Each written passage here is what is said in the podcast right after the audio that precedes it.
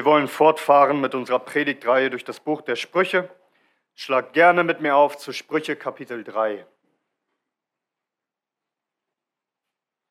Sprüche Kapitel 3, wir lesen miteinander die Verse 13 bis 18. Und hier lesen wir in Gottes heiligem Wort. Glückselig der Mensch, der Weisheit gefunden hat und der Mensch, der Verständnis erlangt. Denn ihr Erwerb ist besser als der Erwerb von Silber und ihr Gewinn besser als feines Gold. Kostbarer ist sie als Korallen und alles, was du begehren magst, kommt ihr an Wert nicht gleich. Länge des Lebens ist in ihrer Rechten, in ihrer Linken Reichtum und Ehre. Ihre Wege sind liebliche Wege und alle ihre Pfade sind Frieden. Ein Baum des Lebens ist sie denen, die sie ergreifen. Und wer sie festhält, ist glückselig. Amen. Amen. Lasst uns beten. Unser Herr und Gott, du allein bist weise, allweise. Und so bitten wir dich, dass du uns Weisheit schenkst, auch heute Morgen. Herr, lehre uns glückselig zu sein durch deine Weisheit. Wir bitten es in Jesu Namen. Amen. Amen. Nehmt gerne Platz.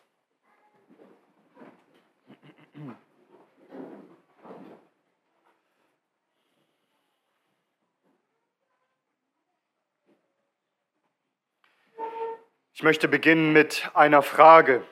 Und zwar möchte ich dich fragen, ob du eigentlich glücklich bist. Bist du glücklich? Führst du ein glückliches Leben? Kann man das über dich sagen. So bist du ein, ein glücklicher Mensch. Glücklich sein hat ja etwas mit Freude zu tun, mit zutiefst zufrieden und fröhlich im Leben zu sein. Trifft das auf dich zu? Bist du glücklich? Oder bist du eher unglücklich?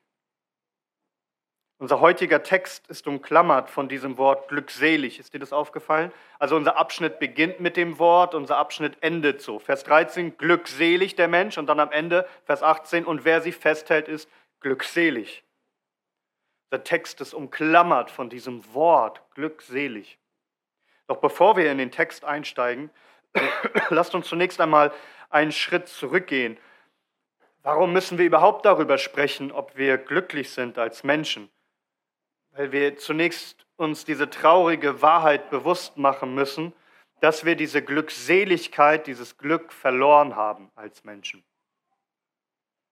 Und hier in unserem Text ist ja nicht bloß die Rede von glücklich sein, sondern von glückselig sein. Also könnte sagen, den, den höchsten Ausdruck des Glücks, die ewige Glückseligkeit.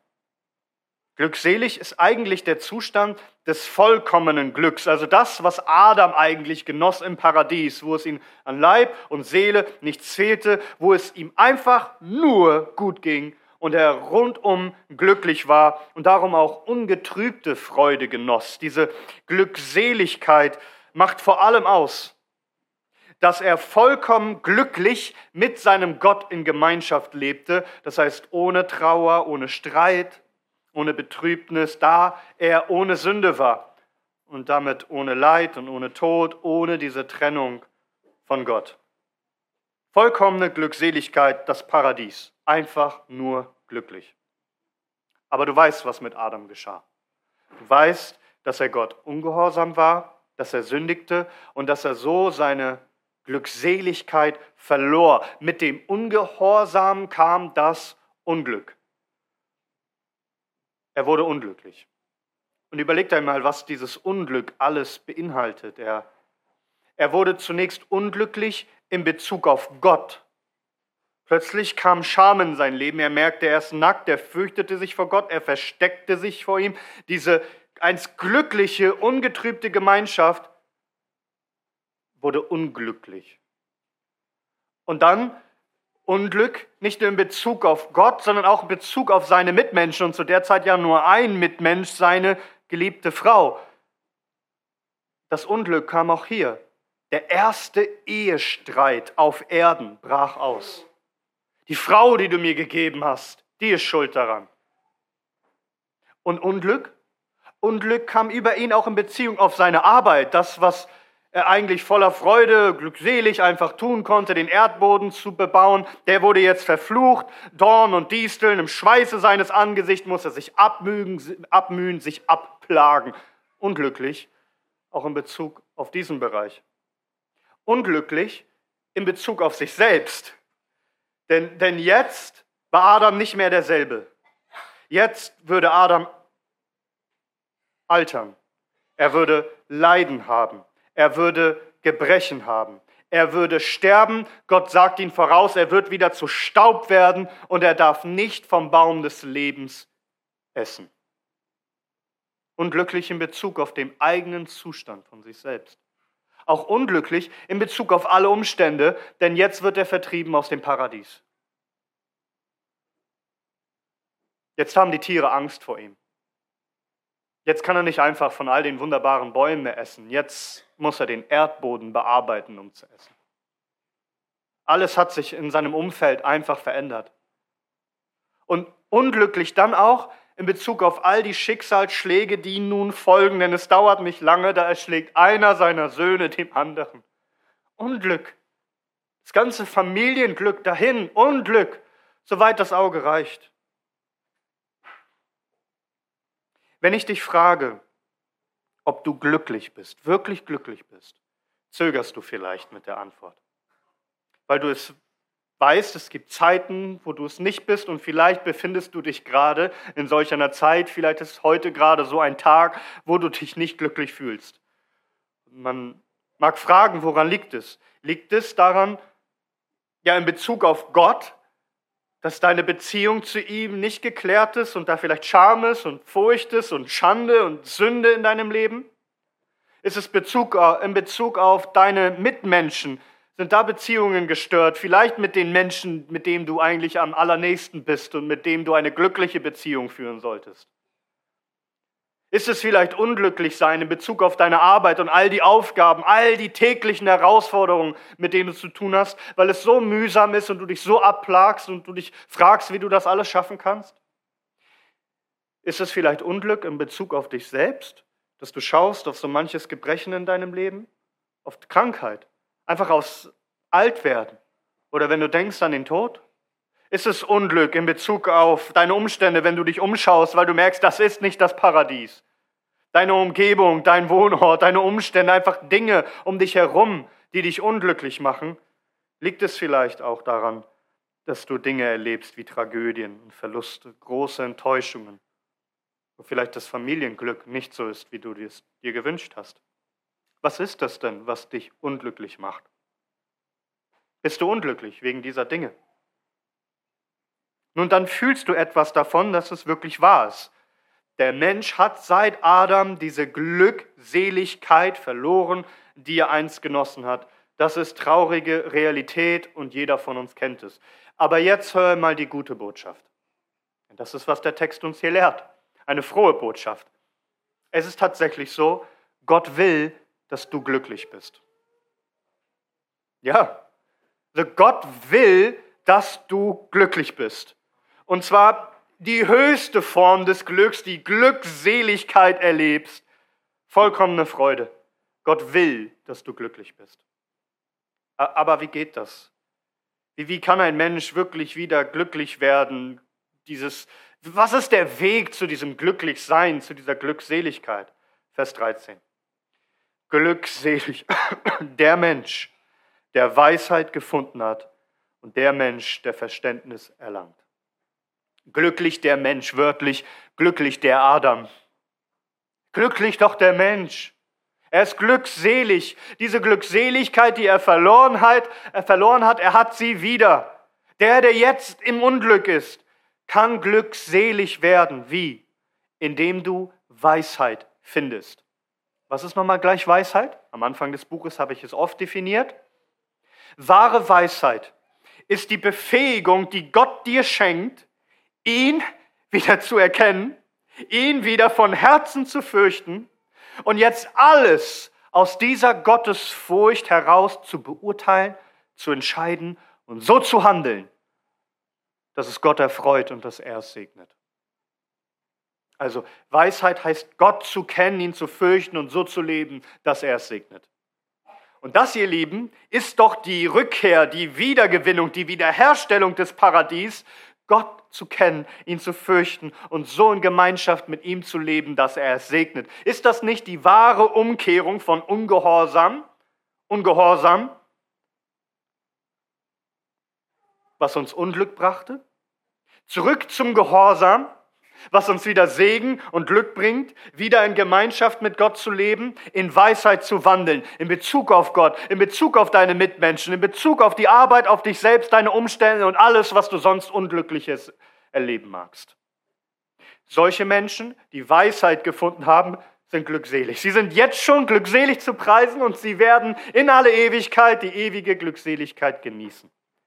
Aber Achtung, wir sehen es wieder hier. Der Mensch hat diese Weisheit nicht von sich selbst aus. Das heißt, glückselig der Mensch, der Weisheit gefunden hat. Du musst sie finden. Glückselig der Mensch, der Verständnis erlangt hat. Dieses Verständnis, Gott zu kennen, in Gemeinschaft mit ihm ein gesegnetes Leben zu führen, hast du nicht von dir selbst aus. Gott muss es dir schenken. Du musst es finden, du musst es erlangen. Aber wer diese Weisheit und dieses Verständnis gefunden und erlangt hat, er ist glückselig. Er ist wirklich glückselig zu schätzen, glückselig zu preisen. Aber warum? Warum darfst du eigentlich und sollst du eigentlich überglücklich sein, überglücklich sein, wenn du diese Weisheit von Gott gefunden hast? Warum? Weil das, was du gefunden hast, das Wertvollste ist, was es gibt. Du hast den, den größten und herrlichsten Schatz gefunden. Die Weisheit ist kostbarer und wertvoller, über die Maßen wertvoller als alles andere. Verse 14 und 15. Denn ihr Erwerb ist besser als der Erwerb von Silber und ihr Gewinn besser als feines Gold. Kostbarer ist sie als Korallen. Und alles, was du begehren magst, kommt ihr an Wert nicht gleich. Hast du Weisheit gefunden, Verständnis erlangt, du kannst wahrlich glückselig sein. Warum? Weil Weisheit ist über alle Maßen kostbar. Hier ist die Rede davon, übrigens auch Weisheit zu erwerben, denn obwohl Weisheit ein Geschenk von Gott ist, muss der Mensch doch in gewisser Weise dafür bezahlen. Was meine ich damit? Indem er Zeit und Kraft und Mühe darin investiert, diese Weisheit zu suchen und sie zu erlangen. Und Weisheit kannst du nur erwerben, indem du deine Torheit dafür aufgibst indem du alle deine unweisen Wege fahren lässt und Buße tust, deine eigene Weisheit verwirrst und hergibst, alles hergibst, um diese Weisheit, Weisheit zu gewinnen. Ja, wie ein Mann, der eine überaus kostbare Perle gefunden hat und bereit ist, für sie alles zu verkaufen, alles aufzugeben, nur um sie zu gewinnen. Oder wie der Apostel Paulus es ausdrückt in Philippa Kapitel 3, Vers 8. Ja, wahrlich, ich achte auch alles für Verlust wegen der Vortrefflichkeit der Erkenntnis Christi Jesu, meines Herrn. Um dessen Willen, für diese Erkenntnis, für diese Weisheit, für dieses Verständnis, um dessen Willen ich alles eingebüßt habe und es für Dreck achte, damit ich Christus gewinne. Wer diesen Schatz erwirbt, hat den größten Schatz erlangt. Weisheit ist kostbarer als Silber, besser als feines Gold, mit Feinem Gold ist pures, reines Gold gemeint und auch kostbarer als Korallen. Man findet Korallen unter Wasser, die sehen aus wie so versteinerte kleine Bäume und die können sehr wunderschön aussehen in leuchtenden Farben. Und in Israel war besonders diese prächtige, rote, hell leuchtende Koralle beliebt. Eine Art, die man auch Edelkoralle nennt. Und, und daraus hat man Schmuck hergestellt, Perlen, Halsketten, also wertvolle Schmucksteine. Weisheit ist mehr wert als Silber und Gold und kostbarste Korallen. Vielleicht sagst du, Edelmetall oder Korallen interessieren dich nicht besonders. Salomo fügt noch hinzu, und alles, was du begehren magst, kommt ihrem Wert nicht gleich. Sag, was auch immer dein Herz begehrt, nichts ist wertvoller als diese Weisheit. Wenn du mal darüber nachdenkst, was könnte dich glücklich machen? Was würdest du dir wünschen? Was wäre das, was du haben könntest? Hörst du? Nichts, was du nennen kannst, ist wertvoller als diese Weisheit. Und, und Salomo war ja ein Mann, der das auch wirklich ausprobieren konnte. Wir haben vielleicht gar nicht alle finanziellen Möglichkeiten, mal alles zu tun, was wir uns so wünschen würden.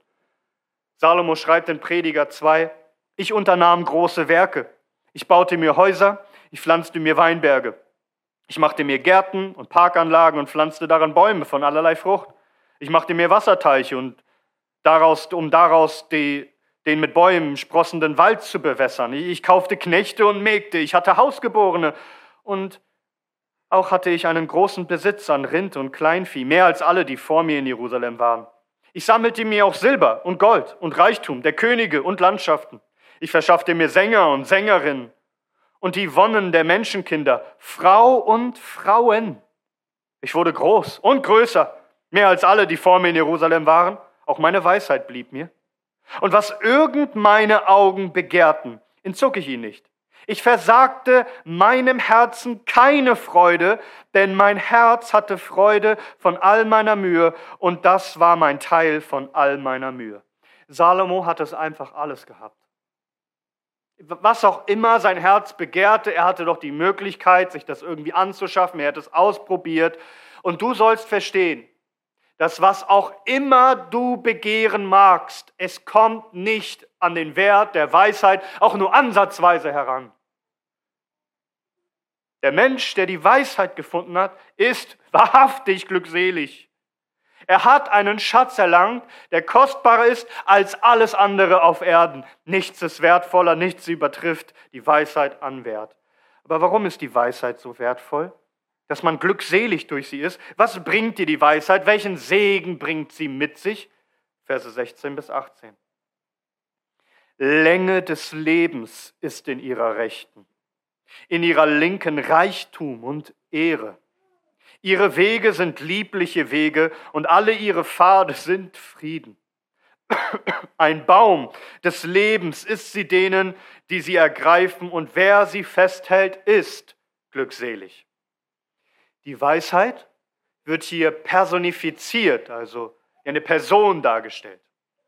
Also stell dir einen herrlichen, einen mächtigen König vor, der dir beide Hände entgegenstreckt, um dir freigebig königliche, herrliche Gaben zu verleihen.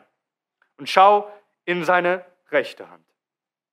In seiner rechten Hand ist Länge des Lebens. Schau, er streckt dir auch die linke Hand entgegen.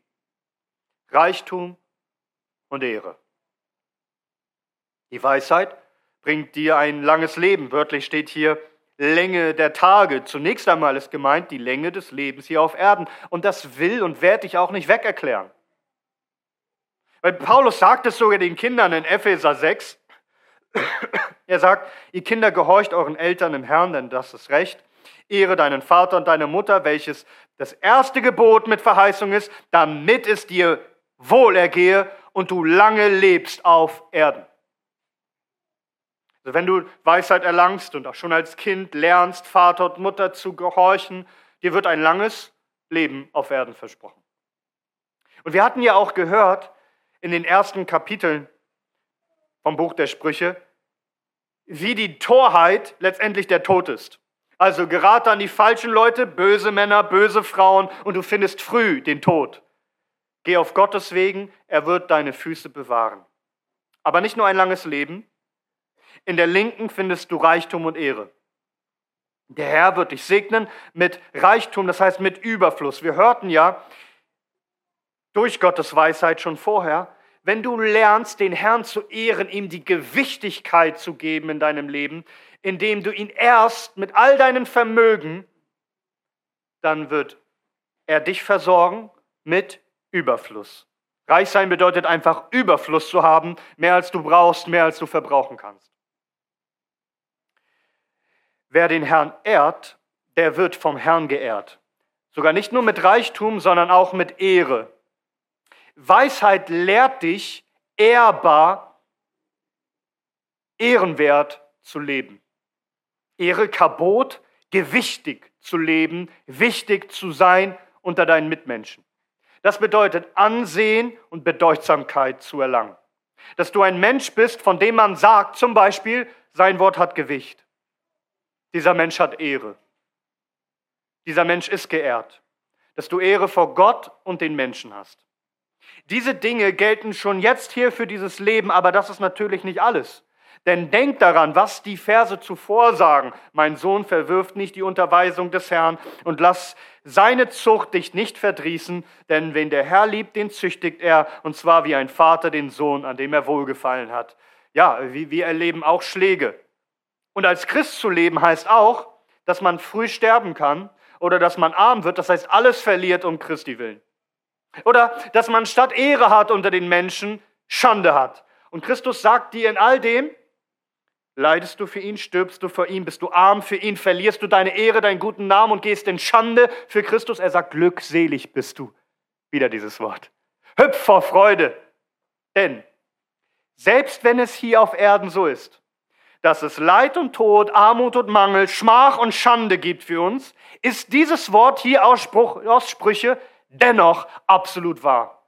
Denn du musst wissen, Christus, der die Weisheit in Person ist, er ist uns gemacht zu Weisheit von Gott, heißt es. In ihm sind verborgen alle Schätze der Weisheit und der Erkenntnis. Er steht da mit seinen beiden königlichen Händen, durchbohrten Händen, ausgestreckt für sein Volk, um diese Gaben zu verleihen für uns. Sag, gibt er uns nicht die Gabe der langen Tage, des ewigen Lebens aus seiner Hand, aus seiner durchbohrten?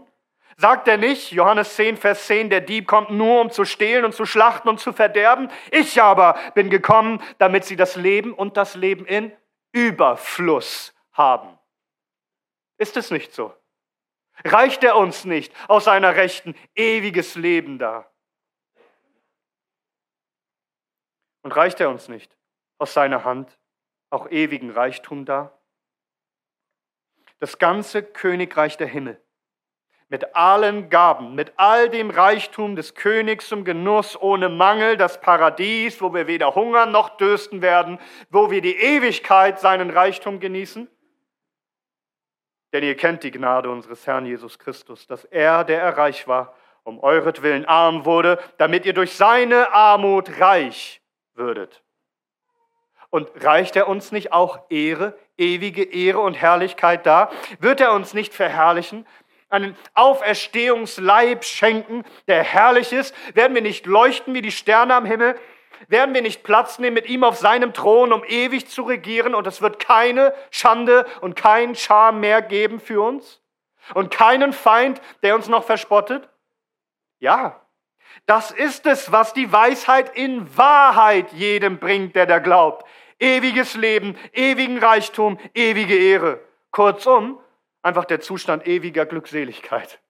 Das Paradies.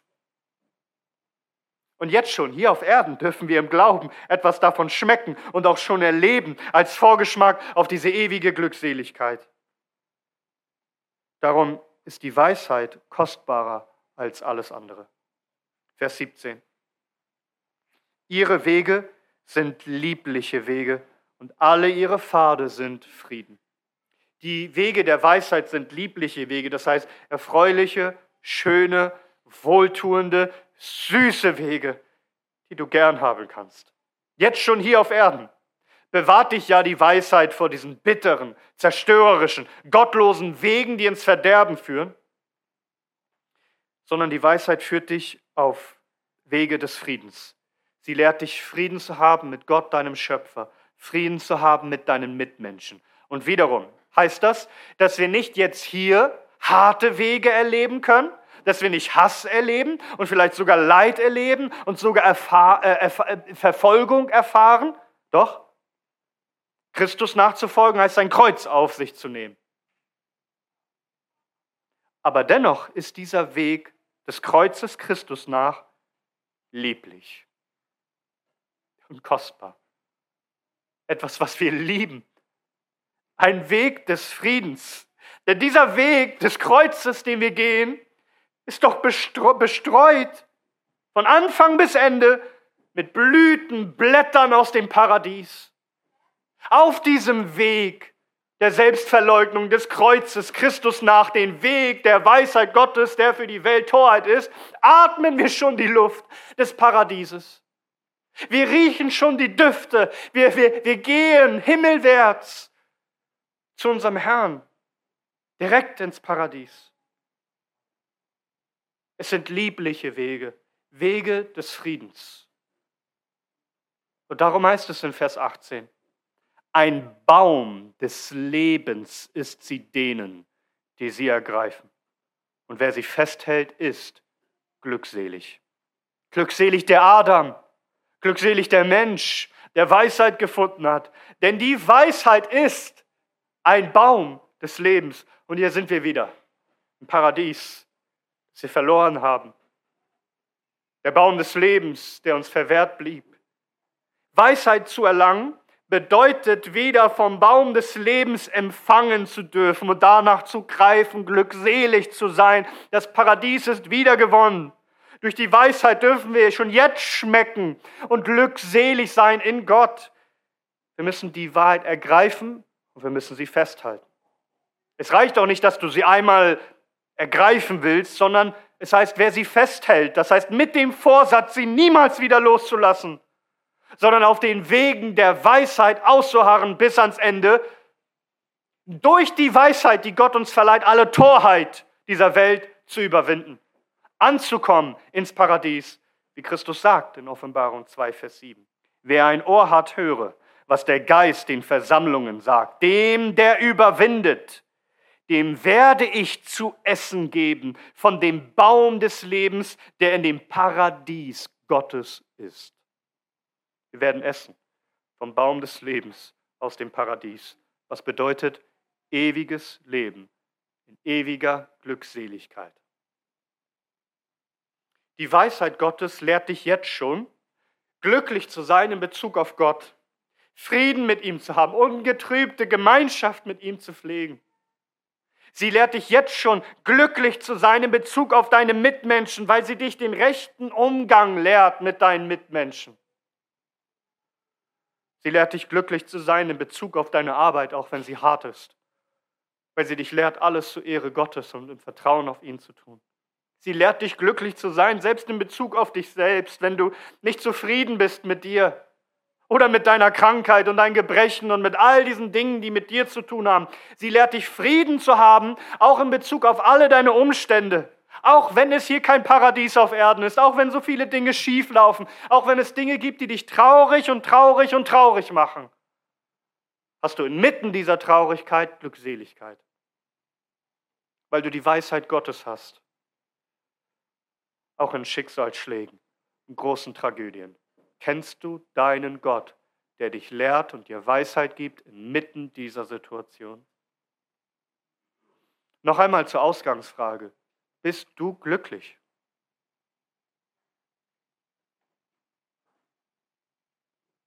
Was macht dich unglücklich? Und ist eines davon, was du mir nennen willst, wirklich ein Grund, nicht glückselig zu sein in dem Herrn? Denk nach, sinne nach darüber, was dir geschenkt ist in der Weisheit. Denk an diesen Baum des Lebens, den der Herr dir gibt. Hör auf, deine Augen ständig nur auf das zu richten, was dich unglücklich macht, weil Gott selbst den Baum des Lebens vor dich stellt.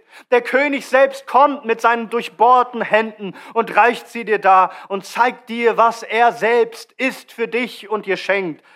Denn alles, was wir haben, ist in Christus die personifizierte Weisheit. Er selbst ist der Baum des Lebens in Person. Er selbst hing, damit wir diesen Reichtum empfangen, an einem Baum, genagelt ans Holz. Damit du all das empfängst von ihm, der Weisheit in Person, dem Baum des Lebens in Person. Lesen wir den Text noch einmal, aber fügen diesmal Christus ein.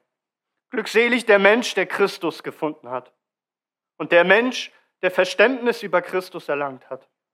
Denn die Erkenntnis des Christus zu erwerben ist besser als der Erwerb von Silber oder ihr Gewinn besser als feines Gold. Kostbarer ist sie als Korallen und alles, was du begehren magst, kommt ihr an Wert nicht gleich.